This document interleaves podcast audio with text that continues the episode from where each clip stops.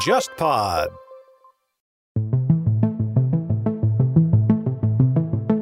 菅义伟在担任官方长官期间，曾经向美国的一些高官啊赠送过一些名贵的日本威士忌。日本政府呢，之前也曾经向美国原来的国务卿啊蓬佩奥也赠送过价值五六千美元的高级的威士忌。按照美国的相关规定啊，美国的官员可能接受嗯四百美元以上的一些礼品的时候，这些礼品是不能够被纳入个人的账下的，可能可能还要继续调查，就可能会是一个丑闻。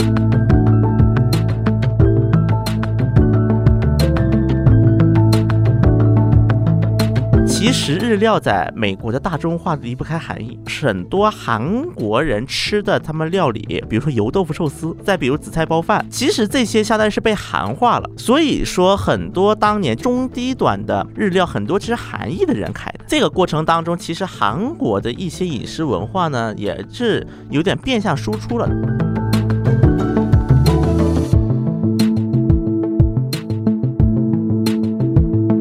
当然，我们现在中国人对自己的那个餐饮啊非常有自信嘛。但同时呢，我觉得我们应该也要学一点那个日本的那种高端化的那个战略。你不要老是跟老外说，哎，你们不懂中国的饮食文化博大精深，你们不懂。如果大家认为说让中华饮食文化要被更多的老外能够熟悉和接受的话，我们先要用他们能够懂的那种东西，先让他们打开自己的认知嘛。你不能老是指望说他能理解什么一桌满汉全席这个东西嘛，对吧？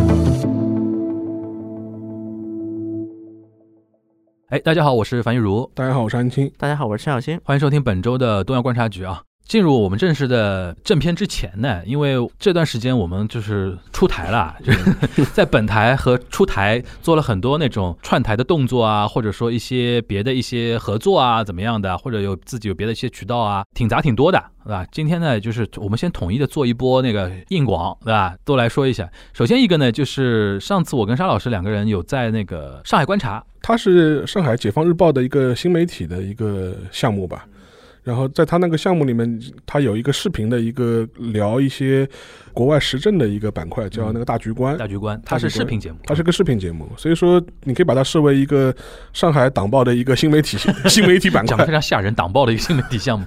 然后有一期是我们上次试着合作了一把，就是在棚内，棚内就现在我们录音的这个棚，然后人家把机器也架过来，对，然后我们录了一个大概十分钟左右的一个小短视频嘛，对。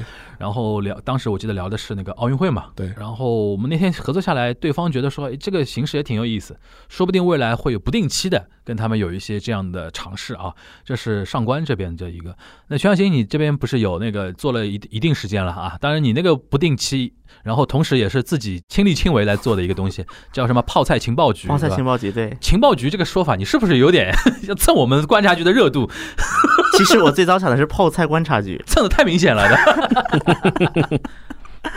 反正这个呢，其实因为是这样的，就是我们台里啊，就是也有一些就是 IP 项目，类似于就提出的，就打造驻外记者本人的 IP。因为我虽然人呢在国内，对，但是身在国内的国际记者，对，而且也会去兼顾很多，比如说一些半岛议题啊，一些关于韩国的一些新闻。哦，吓吓吓我一跳，你说这个半岛，我还以为什么半岛？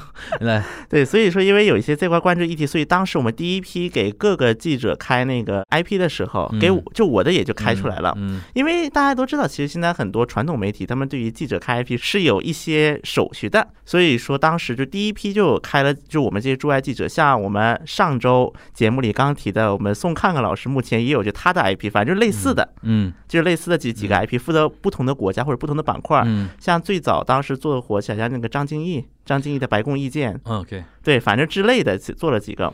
张老师最近还好吧？我看最近是还是生活挺滋润的，那我们就放心了。因为在 Trump 的时候有一段时间还挺有争议，默契嘛，他被点名搞。这个让沙老师帮我们再回忆一下是怎么样一件事情。因为他是属于国内中文媒体里面少数是有那个白宫采访证的，嗯，因为他也是白宫记者团的，这个是一个很难得的特权，打引号的特权，嗯，因为他之前是在凤凰卫视嘛，后来是去了那个东方卫视，然后他一直是代表一个中文。媒体的声音在参加呃白宫记者发布会。当时好像是有一次，川普就是。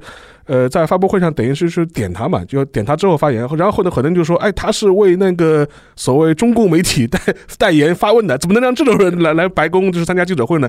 然后后来这个事情就被上升到了一个政治事件了嘛，嗯，所以说导致他在川普末期的时候，他那个证件等于是被取消掉了，也没取消，就是暂停就不让他进了，。停权了。先暂避风头，然后其实后来拜登上台之后，他又重新恢复了他这样一个嗯权利。其实当时我记得中国台湾那边倒是有不少声音，说什么要罚他款呢，要怎么怎么对，然后。因为因为张晶他等于出生是中国台湾嘛，我印象中他在香港好像说也就是也工作过、学习工作过工作过、学习过，然后在美国读的书，然后在美国做这样一个呃媒体的工作，他的身份等于是一个比较多元的这样多元的是的多元的这样一种身份。所以说当时那段时间的话，其实呃张晶老师还是我觉得他压力还是蛮大的。嗯，好还好，就现在算是比较平稳了。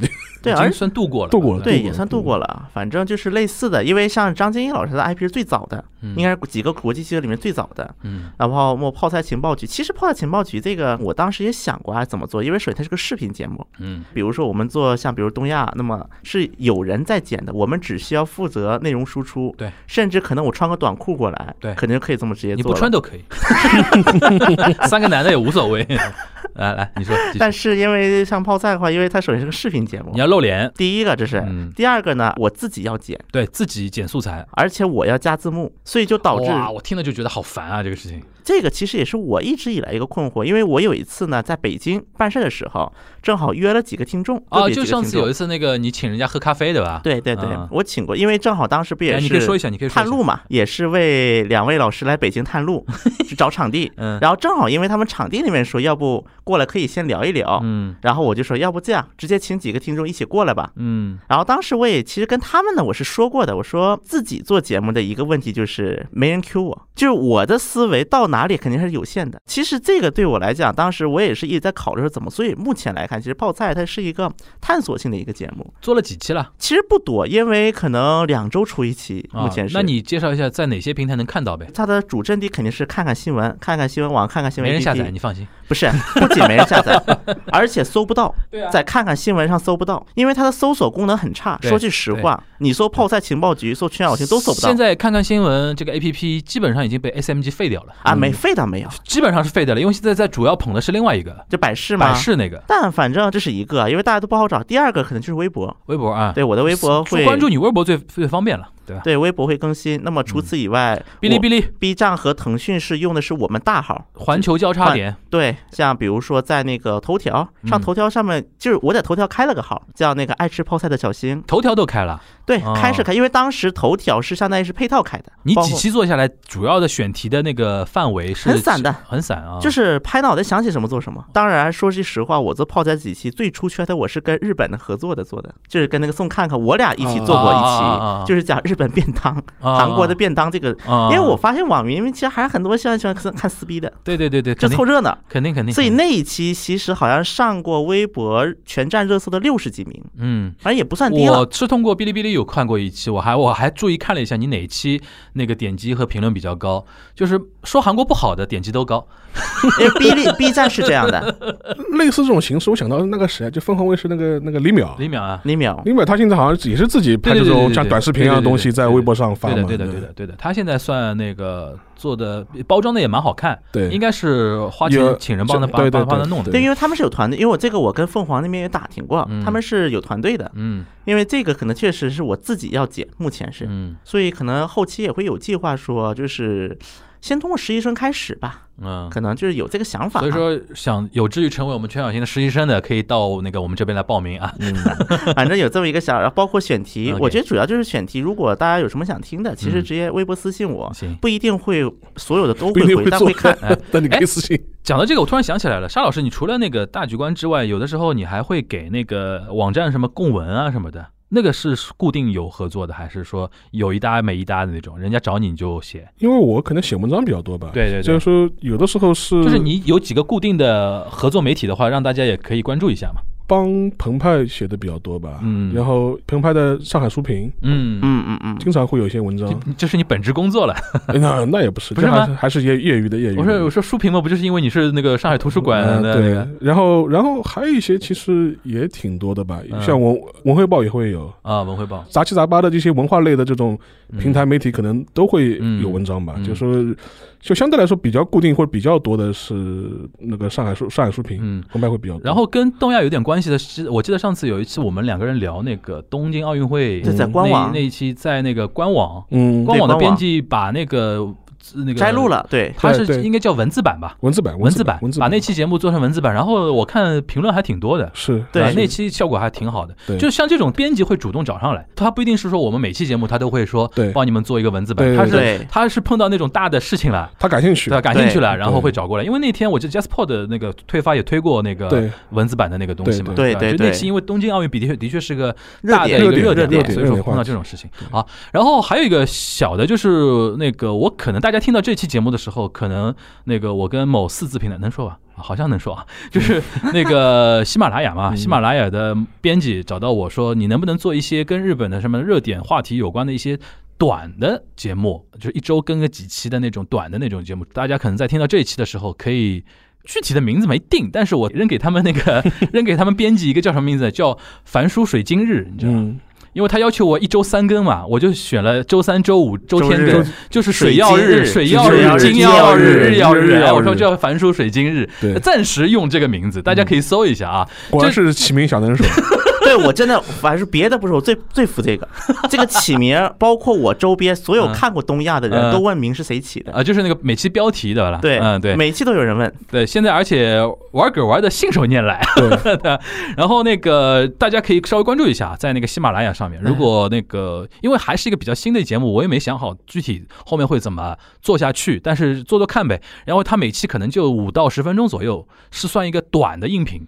然后呢，可以跟我们那个东亚观察局互推嘛，就是先聊个热点，然后大家如果有兴趣的话，可以关注我们东亚观察局，大家可以聊个嗯一个半小时的那种长的那种感觉对，。其实我也有一个就是想法啊，嗯目前反正也是个设想阶段，就是之前我们在线下提过的，嗯，说就是再开一个讲韩国的一个播客的一个事情，对，在对线下提过嘛，当时我记得提过一嘴儿。这个我觉得你现在应该把这个框架给想清楚，到对，底因为我。是想的是说，就比如说像那个凡书水晶日，嗯。这个是讲一个热点，嗯，然后再在东亚去深挖嘛。嗯。那么我这个可能是相反过来的，嗯。就是可能在东，因为毕竟东亚它毕竟讲日韩嗯。或者是中日韩，我们叫嗯嗯。它是讲三个国家的，就是嗯。一个联动的一个话题嘛。嗯，那么我觉得我如果做的话，可能就是会稍微深挖一一点就是我们提的的一个话题对，从韩国深挖一个。啊对。对，当然这个可能还得跟 JustPod 的各位老板们去聊一聊。这一一方面就是内容的那种构想是一方面，还有一个就是你你毕竟还是有自己的那个体制内的工作的嘛，对，到时候精力的时间的一个分配，对。吧？怎么平。衡到时候对吧？嗯。因为这个东西你真的要周更做起来，很累的，很累。对啊这个东西。对我这可能不一定是周更，可能就有点学习沙老师，就是叠海，叠海反正我们现在就吊胃口嘛，就给给大家先吊吊胃口，对吧？感觉好像东西有很多，嗯 最后做成什么样我们也不负责，对吧？这是一个非常长的冗长的软广时间啊，跟大家说了一下，欢迎大家在各个平台、各种渠道关注我们东亚三东亚观察局三个主播的各种类型的输出，好吧？嗯那我们今天就聊聊一个轻松的话题啊。这个话题呢，其实是沙老师前两天突然之间在群里面扔了一个东西过来。沙老师说一说这个这个事情啊，就是呃，因为是沙老师呢，就是平时两大爱好棒球和酒的。就 那天扔了一个跟酒有关的一个新闻，然后引起了我的一个兴趣啊。最早其实也是美国的媒体爆出来的，但是后来日本媒体也跟进了。大概什么事情呢？就是说是美国国务院的一批内部的文件被曝光。这篇文件是关于什么呢？是关于就是说是菅义伟在担任官方长官期间。曾经向美国的一些高官啊赠送过一些名贵的日本威士忌，然后价值非常高，就基本上可能是有一瓶的价格大概要超过八千美元。同样的一批文件又被继续的挖下去，后来也有显示，就说日本政府呢之前也曾经向美国原来的国务卿啊蓬佩奥也赠送过价值五六千美元的高级的威士忌。按照美国的相关规定啊，美国的官员可能接受嗯四百美元以上的一些礼品的时候，这些礼品是不能够被纳入个人的这种账下的，就是你必须要纳入国库啊，或者要有一个手续登记的，它不能变成一个私人的这样一种财产。但是呢，后来据那个国务院美国国务院内部消息呢，就说，就比如说送给蓬佩奥的那瓶酒，就说是找不到了，啊下落不明。啊，然后可能可能还要继续调查，就可能会是一个丑闻。然后之前菅义伟呃送给那个美国那个高官那个呃那个酒呢，就是那个高官呢是美国那个国安的副顾问，一个助理级的这样一个亚洲这一块是归对他他管的，对吧？对，然后大概是价价值大概八千多美美金这样一瓶酒，九十六万日元，然后等于等于是一个高级威士忌。然后六万人民币嘛。我当时我丢在群里，我就说，嗯，我就猜，我说到底送送的什么酒？是山崎呢，还是白猪呢，还是 Hibiki 呢？就是我觉得应该亚麻扎 K。Yamazaki 的，然后 Yamazaki 二十五年，嗯对对对对 就类似这种这种这种等级的这种，酒。然后这个事情发进来之后呢，我们今天就在聊嘛，就是我们这次碰头聊什么，我就说，其实我们倒是可以聊一个什么呢？就是因为这个话题倒挺结合又硬又软，就是很多人喜欢硬可软，喜欢听我们，比如说聊震惊的一些话题，也嗯同时也有人喜欢听我们说那种什么吃喝玩乐啊，对吧？那种风花雪月的话题的话，就可以结合了什么话题呢？就是日韩两个国家在招待国宾啊、招待外宾、招待甚至招待外国元首的时候，他愿意给到外宾吃的是什么，喝的是什么，国礼对吧？国礼。对吧？国礼嘛，就可能等级更更高 top level 一点的，对吧？就是这这样送出去，或者说他待的那几天吃了哪些东西，因为他提供的一些餐食肯定是除了能吃饱之外，肯定有点说法嘛，嗯对吧？尤其但但我知道，就是说他们之前就是 Trump 访日的时候，就请他吃汉堡，和牛汉堡，是因为那个就 Trump 就就爱吃汉堡嘛。呃，穷鬼。呃，然后所以说我说今天这一期可以稍微漫谈一下嘛，对吧？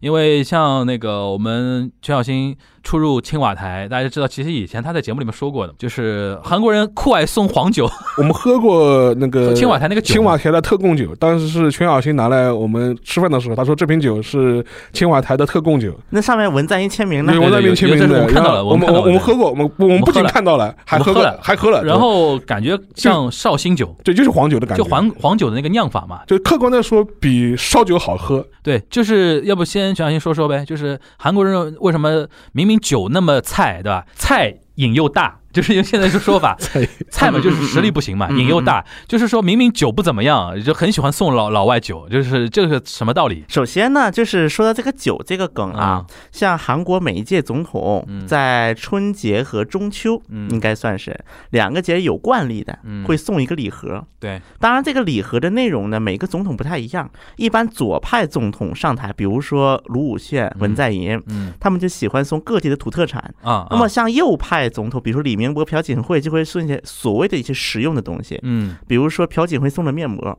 礼盒里面，但是后来据说这个面膜跟崔顺实有某种关系的公司，啊反正但是我插一句是，他这批礼盒的钱是国家出还是总统个人出？就是是预算，但是它有价格有限额的。嗯，因为韩国是有那个金英兰法所谓的，金英因为这个提议的这个人叫金英兰，哦，是这个意思，好，对，就是给什么，比如说政府公务员，包括给媒体人，不能提供超过三万韩元以上的礼物。三万韩元嘛，也就两百块钱了，对。所以说这个礼盒价格是不超过三万的。首先，哦那天你给我们看到那个礼盒，竟然不超过两百块钱啊！如果你要拿实际买的话，哦因为它东西很小还，是蛮蛮蛮好看的啊。那因为里面东西很小嘛，它嗯。嗯而且可能像文在寅，比如说上台之后，嗯。他这个送土特产，而且他有个特点，就是肯定是有一瓶酒，各地的传统酒，嗯。然后各地土特产一二三四五六摆在这儿，对，然后它是每一个省都要覆盖，就是比如说这个酒是什么中青道的，嗯。那个是全罗道、青的，就文在寅是有这个传统的。嗯然后韩国人他们的认知就觉得这种酒啊，就是其实我们的酒也有很多不错的，就是你们不知道，这是韩国人的一个，因为他们首先要送土特产嘛，因为否则就几个草草绿绿的，其实也不太好看，所以中间摆一个酒，这样就感觉比较上牌面嘛。那么这个酒呢，它也是各个省的，就是出的就各种什么豆酒啊，什么负分子酒啊，就是这个可能每次会变。因为它相当于要是分配每个地区嘛，它也是有这么一个想法嘛。你你上次给我们喝的是什么地方的酒那个酒应该是中青道的，啊？中青道的文贝酒叫做，文贝对，这个地名，文贝是个地名。OK OK，反正就是什么，包括有时候覆分子酒，就各种各样这种传统酒。那么像其实我个人感觉，韩国尤其是公开场合送的国礼啊，从如果只从钱的角度看，真的不是价值很高的东西。包括我记得就是 Trump 来那个韩国访问的那一次，文在寅送 Trump 是一支笔，什么笔啊一支就是钢笔，上面写是 We Go Together，？We go together。这这是一个韩美同盟的一个口号。哦，我们卡奇卡西达，我们一起走啊。对啊，We go together 啊。对，We go together，对，然后上面还有日期，就刻了日期，然后下面写 Korea United States，We go together。OK OK，我们在说到国礼的时候，我们又想起来，就是之前那个约那个谁，之前就是朝韩首脑会谈的时候，当时不也是就是因为第一次是在板门店嘛。嗯板门店那次因为韩方准备的菜，因为在韩方一侧办的嘛。嗯然后当时我记得就是，比如说他就是准备的各个菜，他都是有解释的。嗯比如说这个鱼是金金大中总统的家乡出的鱼，这个烤肉是郑周永，因为郑周永他是现代街的创始人，对对朝韩交流有功嘛。对，郑周永家乡的牛肉，因为当时郑周永曾经拎过好几百只牛去过朝鲜，嗯，嗯所以说包括瑞士风格的土豆饼，说是因为北面的在瑞士，瑞士留过学，对，对，就反正之类等等。那当然，如果是朝韩烩面，冷面是不会少的，啊，这个是惯例。那个叫什么馆啊？那个预留馆。预留馆馆，预留馆。啊，对，这成了一种惯例，在韩国来看，包括韩国人只要去了北面，嗯。基本就是预留馆来一碗。我记得你以前说过嘛，就是的确朝鲜的冷面比韩国好吃一点的，呃，味道不一样嘛，但是嗯。韩国人对于预留馆是有执念的，啊。因为其实现在北京嘛也有就是预留馆的分店。OK，就是很多韩国人对这个预留馆是有执念的，首尔也有吧？首尔没有，就是首尔就是有没有就就是号称我是从这个体系有有有出来的这种？有有有有有，有啊，因为有啊。脱北嘛，有脱北哎，人你再说一下，我有点忘了，就是那个韩国冷面跟朝鲜冷面有哪些口感上的不一样？这个，因为首先它的面的材质不一样，比如说咸兴冷面，就咸镜道嗯，这是朝鲜咸镜道里面冷面，它可能就是用荞麦做更硬一些。OK，然后反正就是它是材质，包括汤的味道，比如说有咸口有甜口，你你个人喜欢甜口甜口？我都吃，我个人都你觉得好哪个好吃？包括延边冷面我也吃的。呃，你觉得哪个好吃？如果如果有你要请客的话，或者说别人问你吃冷面的话，你会先推荐他吃哪一种？你比如说像我这种完全不懂的啊，嗯就，第一次吃，肯定不能吃那种非常那种小众的了，对吧？嗯肯定要稍微大众口味一点的。你觉得哪一种会比较那个好吃一点？我觉得我先会带着去吃一次预留馆，就告诉这个是朝鲜冷面，好不好吃你自己判断。就预留馆是甜口还是咸口？预留馆它偏淡，酸偏酸酸甜有点淡。OK，对，反正因为它预留馆是荞麦面嘛，上海这边吃得到这种我去过一些所谓标榜朝鲜餐厅的上海这边啊嗯，不太有那个味儿。果然还是没有北方好。但但那个上海不是有那个北方开的餐厅吗？北方开也不是那个味儿。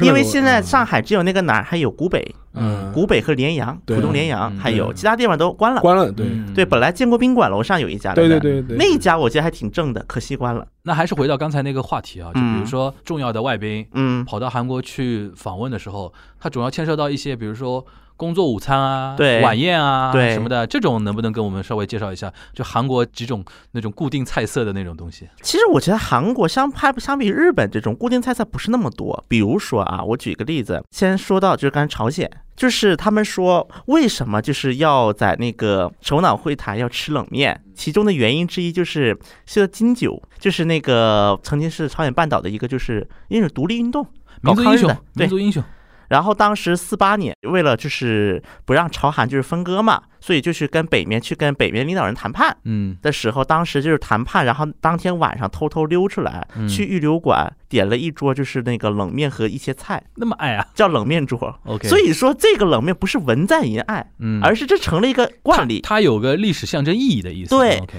而且那次在板门店吃饭，把预留馆冷面机从平壤带到了板门店。冷面机就嘎面机那种东西啊，对对对，是带到了板门店，包括厨师都带过去了。我天呐 o k 这个东西是不是有点象征那种民族感情的那种？有一点对吧？。对，有一点虽。然我们现在是两个国家，对吧？但是我们总归总归是都是那种一个民族的人，对，有一点这个因素在里面。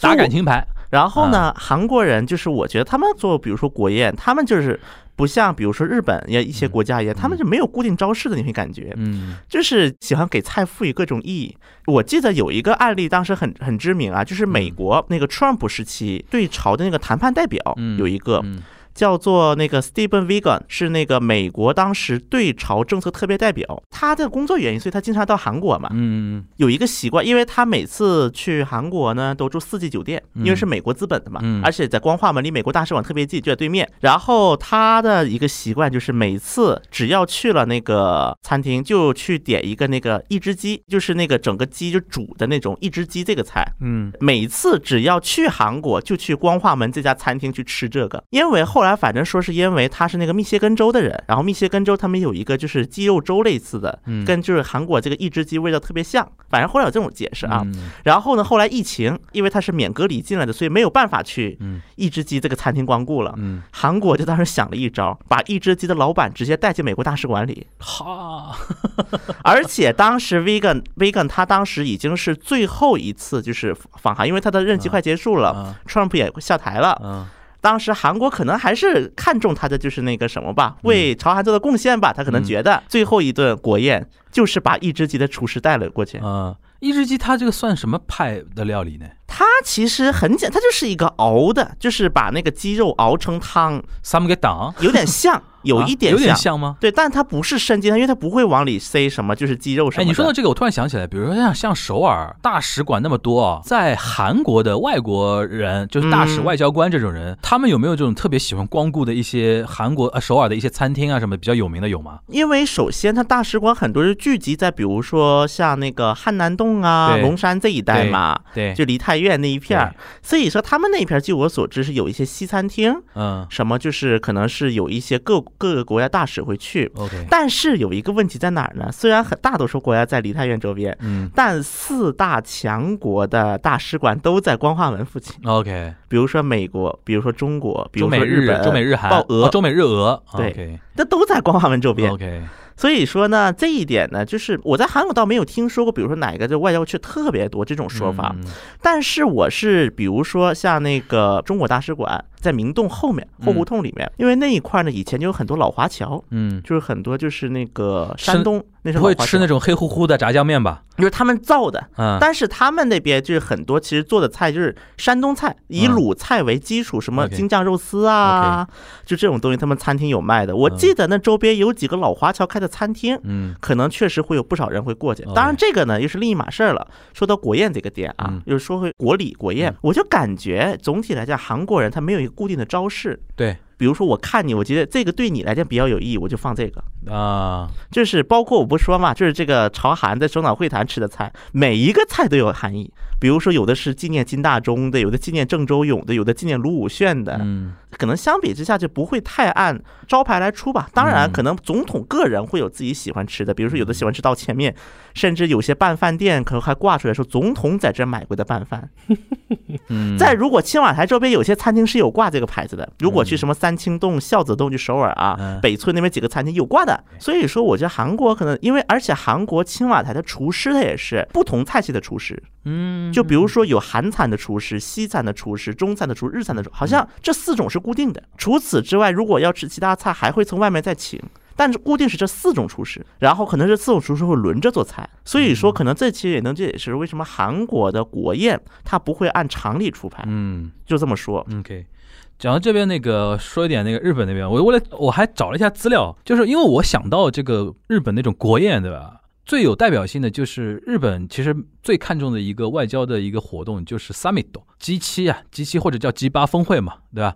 然后因为这个是在他们那个七到八个国家，现在主要是那个七个国家轮流举办嘛。然后现在离现在最近的一年是二零一六年，所谓的平成二十八年，在伊势志摩那个地方，就有三重县嘛。然后这里边呢提供的很多餐食呢，就非常有那种日本的代表性。然后我主要是把酒单给拿出来看了一下，这点我觉得日本外务省还蛮好的，他把所有的那种菜单酒单都公布的，公公布的然后照片，然后那个所谓叫 mega 啦，就是那个产地啊，或者说品品名啊，都放出来了。我主要看了个 whisky，一共是四种，嗯，其实主要是两家，一一家是那个桑德利，就是三得利。嘛，一种是尼卡，然后三得利两个呢，一个是 Blended Do Hibiki 二十一呢，就就是那个响二十一年，超贵，超贵吗？现在超贵现在大概多少钱？现在都我都不敢讲多少钱了，不敢讲啊嗯，是牵涉到那种能直接违反美国 美国那种规定的那种超的超贵，而且是被炒到那么高的。因为中国买家涌入的，嗯因为像说到想，我就觉得非常 Hibiki 啊，Hibiki，就是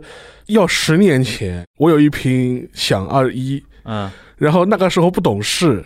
就邦邦邦喝光了，就跟我一个韩国师弟两个人一个晚上啵啵啵妈喝喝喝光了是吧？现在痛心疾首吧？那个时候其实还没那么贵，啊那那那个时候也当然也算是比较贵的威士忌，嗯但是没有没有到到现在离谱的这种状态，大概多少钱？你大概知道吧？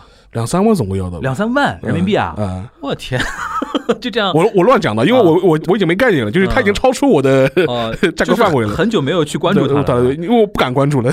嗯，然后那个还有一个是 Suntory Single Malt Whisky Yamazaki 二十五年，啊，那也很贵，山崎二十五，那也很贵，那也很贵也很贵。然后 Nika 是竹鹤啊，对竹鶴二十五年对 Pure Malt，然后竹鶴二十一年 Pure Malt。它的 pure malt 是那个纯麦芽的那个意思，对对吧对对 OK，我这个就应该叫钱老钱老板来一起来聊反正。都很都是很贵的酒，呃反正都是很贵都反正都是很贵的酒。OK，然后那个它的 wine 就比较多一点了，那个有没有日本国产的什么甲州的这种有的有的有的有的，我猜就是甲州新口，甲州新口？萨波罗比鲁对公司出的那个对甲州卡拉古奇，还还有一个事情稍微插出去说一句，他为什么现在就是要把那个所有东西都公布？就是因为之前外务省出过丑闻，嗯，什么什么丑闻？节目里聊过，就当时外务省大概两千年左右的时候发生过一次大的贪腐案嘛。嗯当时是有一个外务省的一个 non Korea 的一个公务员，嗯他的呃职责就是做这些上面的这种 support，嗯。做这种物后勤啊，嗯。安排安排酒店、安排国宴啊。嗯。结果他他等于是通过这个方式，就是说贪污了大概两三亿日元，后来就被那个警视厅给挖出来嘛。嗯，就酿成了一个非常大的一个事件嘛。呃在此之后，就是日本外务省就开始公开透明，三公经费要公开，钱怎么花的，嗯。花什么价价钱嗯，开始要搞这一套东西了。就是。嗯。还有一个问题呢，就是日本的红酒呢，说实话就一般，好像没有 whisky 那么有名呃，一般红酒一般，因为这红酒嘛跟风土关系更。更大一点，就是说，就这，然后嘛，日本嘛，就是一种嘛就是清酒，嗯清酒嘛就是说是那个安倍就非常喜欢用那个塔基嘛，就是大赛，打塞嘛，就是嗯因为他自己是山口县的人嘛，所以说他肯定是把自己老家的酒给捧出来嘛对。的。然后大家可能比平常还能接触得到的，说一说啤酒啊，啤酒就几个最有名的。Asahi，嗯，Asahi 秘鲁的那个 Premium 生秘鲁熟成，对，这个应该能买到。对，那个朝日嘛，对，这朝日那个 Premium，Premium 就是那个生啤生啤，然后 Killing 麒麟的那个一番炸，一番炸，一只帮西伯里 Premium，对吧？对，然后 Sapporo Sapporo Sapporo 现在也有了，好像。我看到那个 City Shop 里边有。有的有的。那个札幌啤酒嘛对，Sapporo 啤酒 Abyss 啤酒就是那个惠比寿。惠惠比寿，惠比寿惠比，寿，大家现在去那个东京玩的时候，那个山手线有一站就叫惠比寿。对为什么那站叫惠比寿呢？当年是仓库，对就放那个惠比寿啤酒的，时间久了之后成为一个站名了。然后我我那天我都惊呆了，然后我说我说我一个啤酒的仓库能变成这个样？因为那个时候它离那个河川很近嘛，对就直接运过来的时候就放在那个地方，时间久了之后，Abyss 就成为那个地方的一个呃地名了。而且日本当然日本人就是比较爱喝啤酒的，但是他嗯前面提到了，比如说像三德利啊，或者是嗯。Killing 啊，或者或者是 Sapporo 萨波罗的这种 P Premier，就是呢嗯，他那个是可以做成个礼盒送人的。对，就是日本的话，它是一个日本中元节。中元节的，它那这一个啤酒礼盒，或者新年，对。它那个礼盒里边一般会送什么呢？就是这个就不到国里了，因为日本人有那种送礼文化，送礼文化嘛，对，就是过年过节的，比如说给自己的客户给自己的领导，领导。或者说给自己一些非常重要的朋友或者师长送这种东西，一般里边有什么呢？非常精装的啤酒，就是那种一直帮西伯利 Premium 那种一堆 Premium 的那种东西。然后里边还放个火腿，你崩哈姆还有什么会比较多？我记得就是火腿跟啤酒会比较多一点啊。然后过年的话会有一些年货嘛，比如说什么镜饼啊、卡嘎米莫基那种东西，对吧？过年的那些那些东西，呃，还有一个就是刚才说了啤酒，啤啤酒其实一般就四个品牌嘛对，Kirin、Asahi、Sapporo、Suntory，Suntory 它里边都有的。然后这些可能大家以后现在我不知道别的城市，上海现在很多那种那个超商，甚至超商都有了。对然后甚至一些城市超市里边会有一些直接进口的。对，原装进口，原装进口的确，我有我推荐大家。我这两天一直，因为今天我给大家爆个料，今天我们沙老师 沙老师来录节目的时候，还拿了一罐那个麒麟，但是那个麒麟呢是 non alcohol，对，就是无酒精的。无酒精的那个假酒，free。对对吧？然后是个绿包装的一个麒麟的一个罐罐子，然后呢，它倒出来的呢，长得跟啤酒一模一样一一。模一样。但是呢，就是无酒精，无酒精零零零酒精，这个呢，这个也要说日本现在一种特色，就是很多一些，比如说酒力不太好的，或者说有一些女生，对，她自己可能比如说要需要应酬的时候，不想扫兴嘛。对你比如说你倒一个饮料，倒一个水，人家会觉得很扫兴，那就他就倒那个 non alcohol 的就是就那个东西。就日本人的这种假嗨文化，对对，假嗨文化 一定要参与，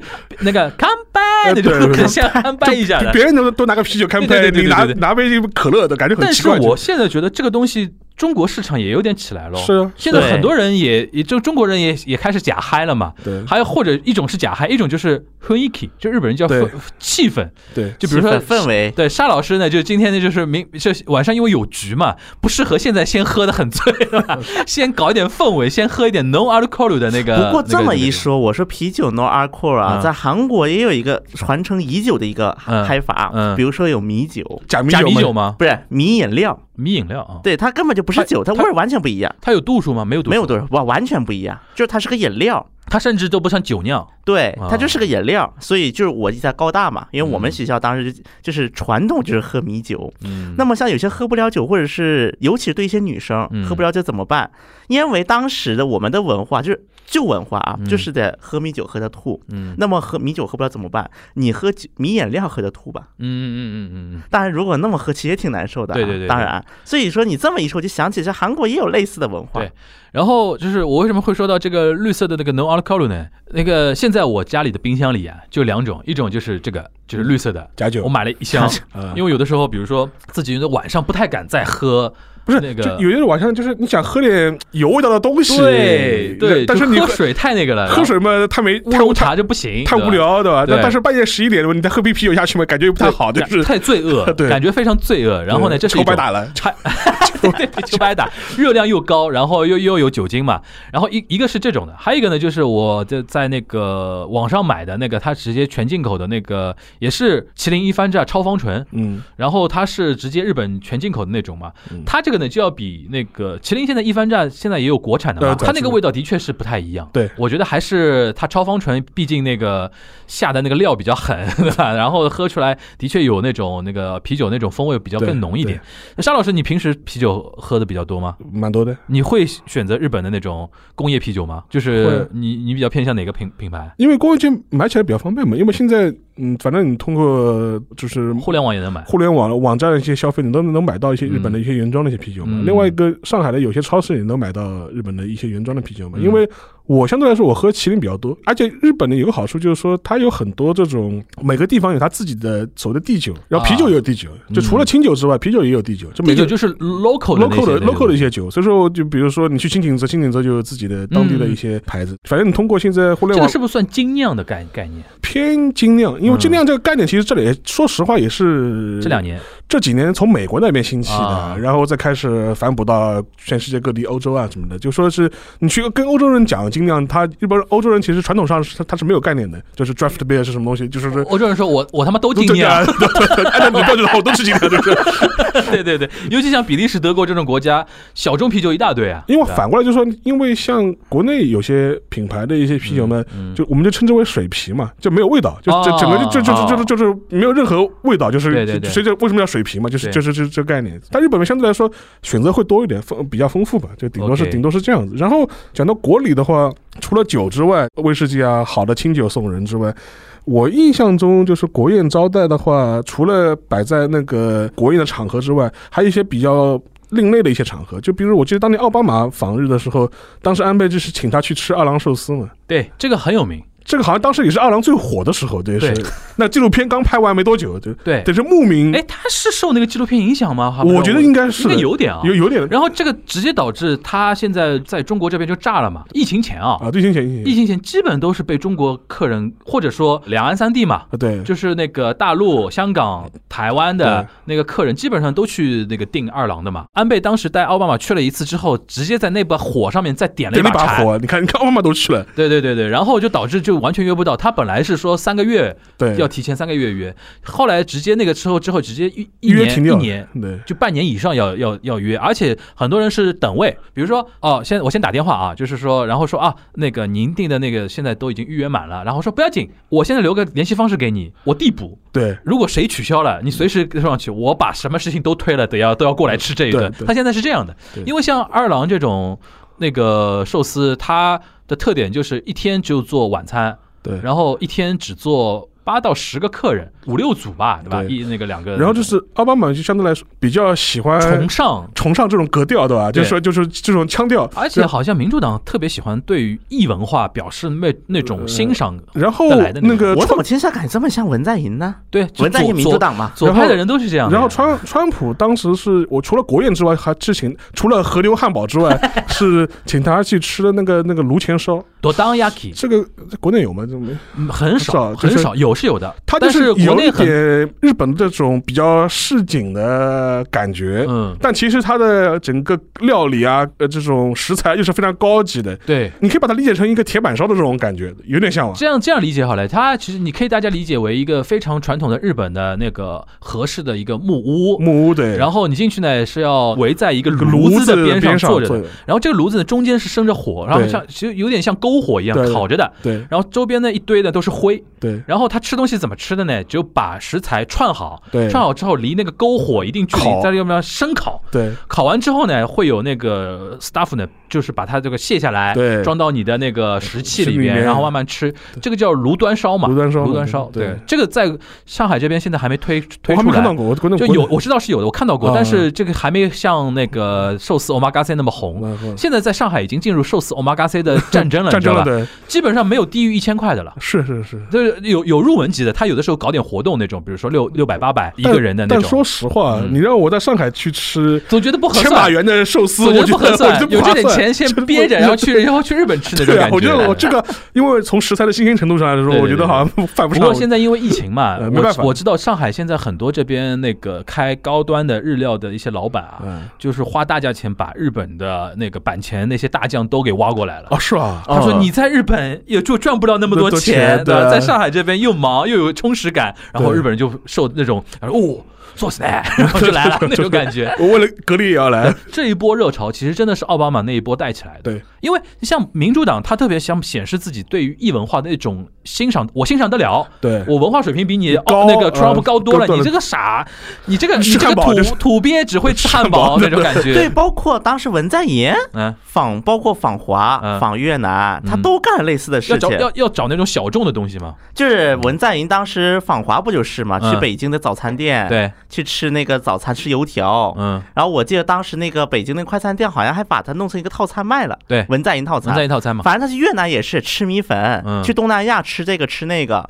就我怎么感觉他他想要表现自己的那种亲民的那个东西吧。对就很好像啊，这个似曾相识，这个故事听起来，左派的人永远要体现那种 包容性嘛。这也算个人设吗？不是，我觉得这是价值观，价值观。因为像右派，他什么什么叫保守政党？保守政党就是我要坚守自己的一种价值取向的那个东西，然后到什么地方我都要显示我是哪里的 identity。然后汉堡那种东西就不过这一点，我为什么说韩国的政治它不是一个理念取向啊？嗯朴槿惠她出国每次巡访，朴大小姐不太一样。对呀、所以我说，比如说朴槿惠，就是比如说就是去那个阿拉伯伊斯兰国家嗯嗯，她就戴头巾。嗯，朴槿惠特别喜欢干这种事儿。嗯然后比如说之前那个朴正熙，嗯，因为他不是就是陆英修，就他夫人死了去世之后，不是做过代理一段时间那个第就一夫人嘛？是朴槿惠有段时间代理她妈妈的角色。对，然后就是当时跟朴正熙一起去法国穿着韩服，结果朴槿惠自己访法国的时候，她也要穿到韩服，就是这样。本国民众一看，看到了我朴正熙的身影。你刚才一说这个理念这个问题，我就感觉韩国它不完全是一个理念主导的一个国家，它的政治体系来看，这的确是的，我还注意到一一点啊，就是比如说像送礼的时候，嗯或吃东西的时候，韩国那个有没有像日本一样特别重视食器文化，就是器皿？我印象中，我对韩餐不是特别了解啊，嗯就是量不多，都是小份儿的，但是嗯那种盆盆罐罐一大堆嘛，嗯对。吧？这个它有有那种讲究吗？韩国我印象里面最讲究食器的三种菜啊，嗯，第一种是那个石锅拌饭那个石锅，嗯，因为比如说在韩国石锅拌饭的。对吧对，那个诞生地是泉州，全罗北到泉州。？OK，那么你去泉州的那个餐厅吃的话，它那个石锅拎是拎就很重，因为它嗯石锅本身很重嘛。OK 第二个就是吃韩定食，就因为它韩定食，它就类似于是一个 course course 嗯 menu，、嗯就是它有很多很多小菜，而且这个嗯小菜是用类似于像铜一样的嗯那个餐具做的，就是发的锃亮那种。，OK，那么，如果你是去朝鲜旅过游，朝鲜也是这么做的，就很多很多就小来小去那种小小盘子，而且都是铜做的。OK，那么是第二种啊，第三种还有一种什么情况呢？就是有一些高档餐厅为了显示出自己高档，有一些高端餐厅他们就开始说就是注重餐具，因为在韩国就是这个历史啊，就半岛这个历史上来看，当时最知名的陶瓷一个叫高丽青瓷、朝鲜白瓷，嗯你能够发现，其实当时朝鲜半岛它的就是整个陶瓷的一个制作史来看啊，那么其实它是就是把宫廷用的陶瓷，就宫廷用的这瓷器跟民间用的瓷器，它是分得很细的，是规格吗？还是什么？不仅是规格，包括设计，就跟我们什么官窑、民窑一样对。对对对啊，对对对。所以说，以至于对于很多从历史发展层面来看，嗯那么它这个陶瓷，就是它这个瓷器的一个，就是一个精美程度也好，注重程度也好，它肯定是你就是阶层变化的，你才会开始注重这个东西。韩国瓷器使用的广泛吗？还是其实挺广泛的，因为我举个例子啊，比如说像嗯日本传统的那种石器里边，木头偏多嘛。嗯，韩国比如说我印象中韩国的筷子就银筷子嘛，就铁银，铁银用很多金属的这个这个东西，对这个是有什么历史的渊渊源吗？我觉得真的哪一天甚至可以单独谈一次中日韩的筷子、餐具嗯，我刚想说这个餐具非常不一样，对，韩国那个筷子之长之重。重，对，嗯主要是重，嗯，因为我先说啊，像嗯日本除了那个木头是那种，还日本非常多的是漆器，漆器漆器，非非常多，那种石器里边，大家可能比较有那种印象吧。它如果烧制的那种东西的话，陶器会比较重一点。我们这边嘛就比较有特点的就陶瓷嘛，然后韩国可能偏哪一哪一块更多一点呢？首先就是要强调的一点呢是，在半岛的一个过去的历史来看，本来勺子和筷子它不是一对儿的，最早的话，嗯，但筷子对于就很多贵族人群会使用，因为筷子使用难度要比勺子高，就说明是文化程度高，对对。吧？最早是有这个影响，然后但是中间呢，当然也可能就是因为就是这个朝鲜半岛高丽王朝嘛，它嗯跟那个元朝嗯，就蒙古族呗，对。它有一些就是交流的过程当中是出现过一些变化，对。然后在那个之后开始，筷子和勺子才是一起出现的。，OK，它本来筷子和勺子分离的两种东西，它相当于是，嗯。所以这个呢也就导致说筷子，因为这个文化当时跟中华文明也有一些交交融的过程当中嘛，嗯。所以就导致说我用铁，它其实是一种体现。嗯它是身份的一种体现。那么这个当然到了后面，因为它的物资的一个逐渐丰富化嘛，筷子的材质可能大家习惯用铁筷子了，嗯而且大家可以再想一下韩国菜，嗯韩国菜它很多就是，比如说它是那种烤的，就这种东西嗯一，定要用金属吗？对，确实也有这个因素在里面。所以说这一系列的原因导致说韩国和日本，包括韩国和中国，它用筷子习惯就发生变化。对对对对对因为韩国筷是瘪的，嗯，是瘪的一个金属嗯，大家应该会发现。对就很多餐厅里，所以其实很多中国人呢，包括很多日本人去韩国，感觉不习惯。对，这当然，这个呢，就是也确实是韩国它一个饮食文化，包括它的一个餐饮文化，就是它虽然是跟中国也好，跟日本是同源，嗯但同源的过程当中，因为它的一些历史文化背景原因，导致又发展出了一些不同的一些习惯。嗯，我应该这么说吧，反正对这一点，这两年其实韩餐的那种国际影响力应该也有点起来吧？随着韩流的那种影响的话，其实韩餐的话，它的影响力，我一般就是习惯总结成两个复兴期。嗯韩餐，第一个复兴期在八八年汉城奥运会，嗯因为汉城奥运会当时就是有一个争议非常大的，就是狗肉，嗯，就补参汤。嗯为什么狗肉汤韩国人不叫狗肉汤了？嗯，因为避免那些敏感词吧。一个是避免敏感词，另外一个它就是八八年就是接受外国人的过程当中，嗯其实韩国人自己也是把自己的饮食文化整理了一遍。嗯，就比如说，他们可能会想说哪些东西可能推到外国会比较好。对啊，对，我就想说，从八八年到现在，你觉得他哪些东西现在看起来有点推出来了？我因为我脑子我脑子里一直觉得啊，嗯像餐饮文化也是。说老实话，因为日本现代化走在那个中韩的前面嘛，嗯餐饮现在也是这样。现在为什么你像日料，嗯或者说日本的那些酒啊，嗯或者怎么样啊，给人那种品牌化或者高级化那种感觉，其实也是一种包装跟营销嘛，对，对吧？这个呢，其实我觉得未来韩国甚至包括我们中国中华料理、中国料理啊，也要是要走这条路的。尤其你像现在日本，基本上就是把日本传统那种料理跟西餐的那种文化高度成功结合嘛。它比如说一个 cos 的那种套餐，从什么前菜啊什么的一条这样走下来，其实也是把日本的原始有的那些东西给插入到。欧美那种餐饮的那种 cos 那种文化里边，然后再进行一个一个升级的一个东西，类似像这种动作，韩国人现在在做嘛？比如说韩国现在也要玩这种 cos 的东西，然后讲究食材，讲究食器，讲究每个菜配不同的酒啊，这种这种营销的那种手段。其实现在如果去欧美一些美国一些国家啊，美国一些地区，嗯其实很多低端的日料店，因为它日料店它肯定分档次嘛，嗯，很多低端的日料店很有可能是韩裔开的。也有可能是华裔开的。对，就是 最早其实是一帮韩裔，对，就是我们就开玩笑说，其实日料在美国的大众化离不开韩裔。我们要知道，很多韩国人吃的他们料理嗯是从日本的受到了影响，然后再进行了改良。比如说，韩国人现在就是吃的，比如说油豆腐寿司，再比如紫菜包饭，嗯，其实这些相当于是被韩化了，包括乌冬面。对，所以说，很多当年就是很多就是中低端的日料，很多其实韩裔的人开的。对，所以说这个过程当中，其实韩国的一些饮食文化呢，也是有点变相输出了。但是因为那个时候比较低端嘛，嗯不过后来的话，我知道这是第一个复兴期，我说韩国人就整理出来了，比如说那个拌饭。其实拌饭前两中国真火，尤其去很多二三线的泉州拌饭店，可能到处都是，在东北。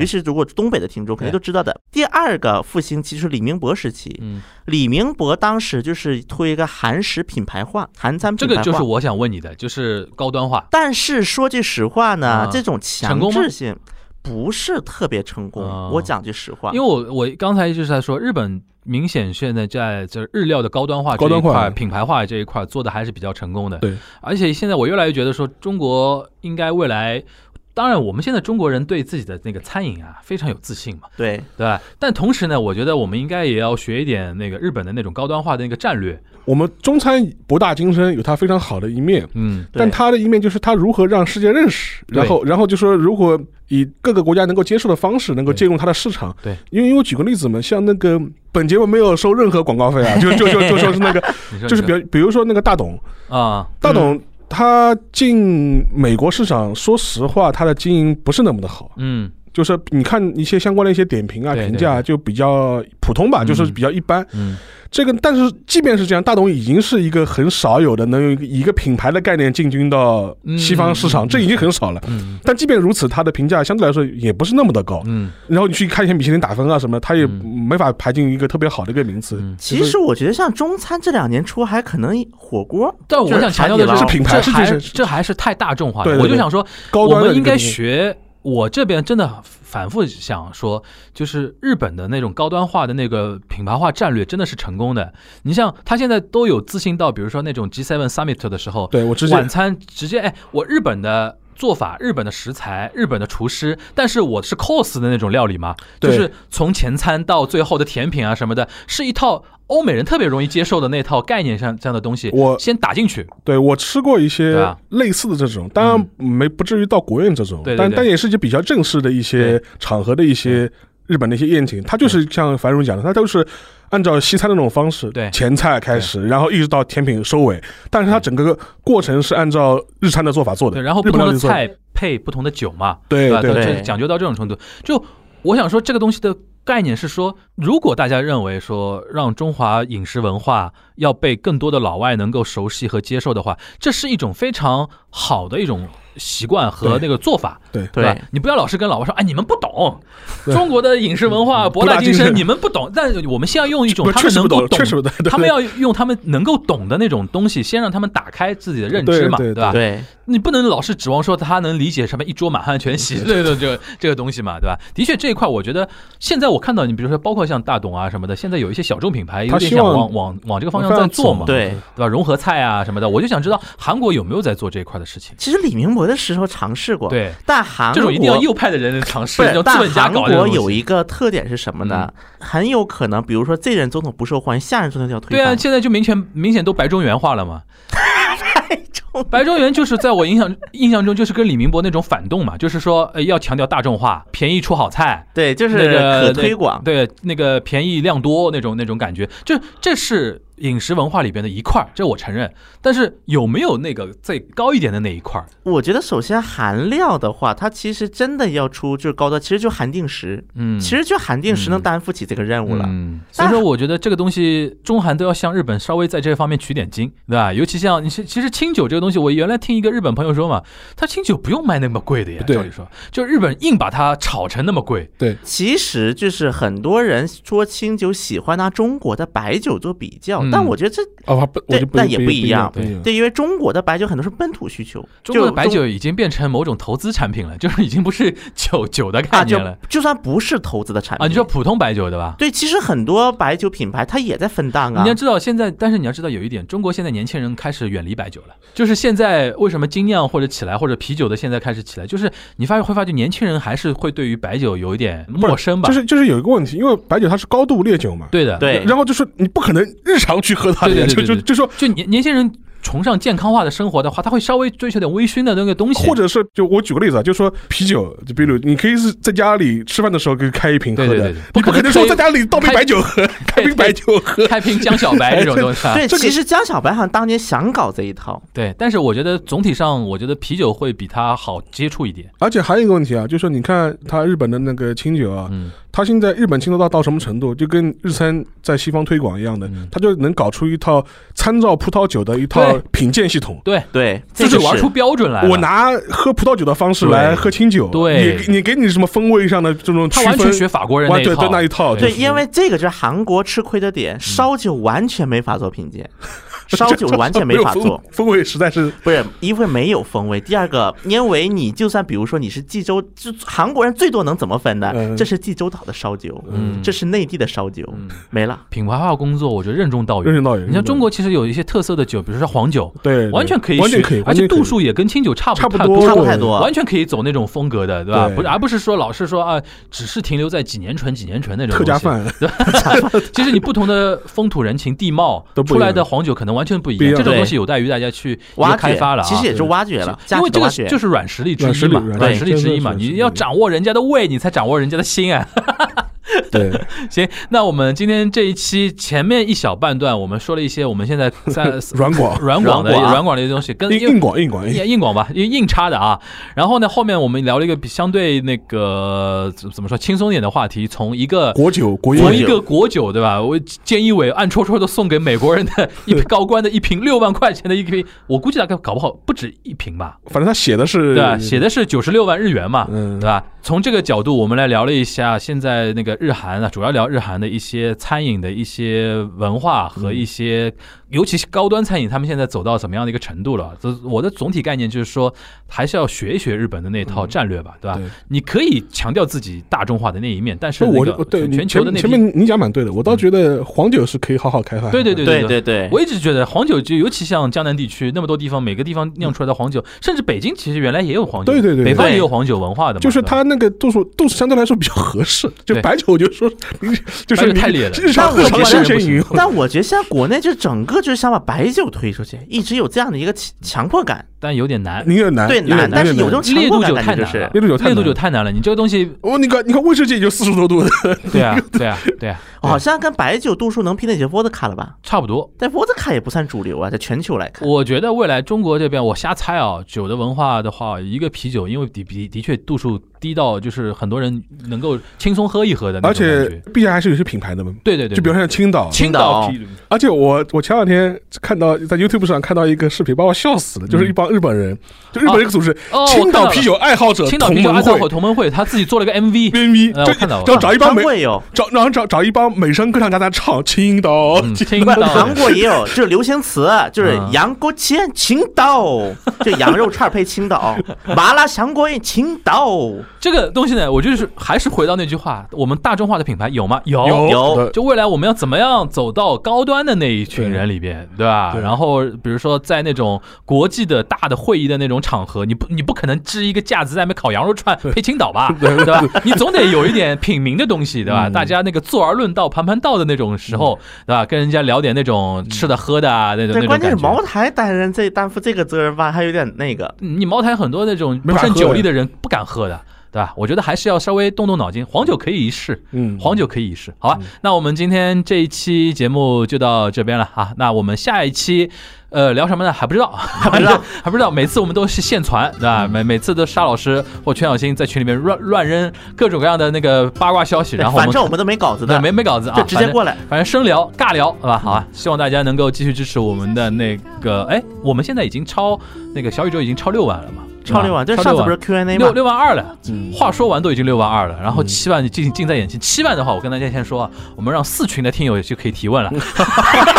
倒着来，你大家哎，上次只有五群是吧现在？有五群，现在已经有六个群，但是六群现在人还比较少，就发言不活跃。好像现在最早办的是二群吧？现在就就因为一群炸掉了，一群炸群，现在就二三四五六五六，二三四五六，然后五群问过了，然后下一次可以四群，好吧？期待大家早点让那个四群的听友达成心愿，早点提那这么说，二群在什么时候啊？早了，早了，我们就杀熟呀，你知道，互联网的特点就是杀熟，谁让你们加的早？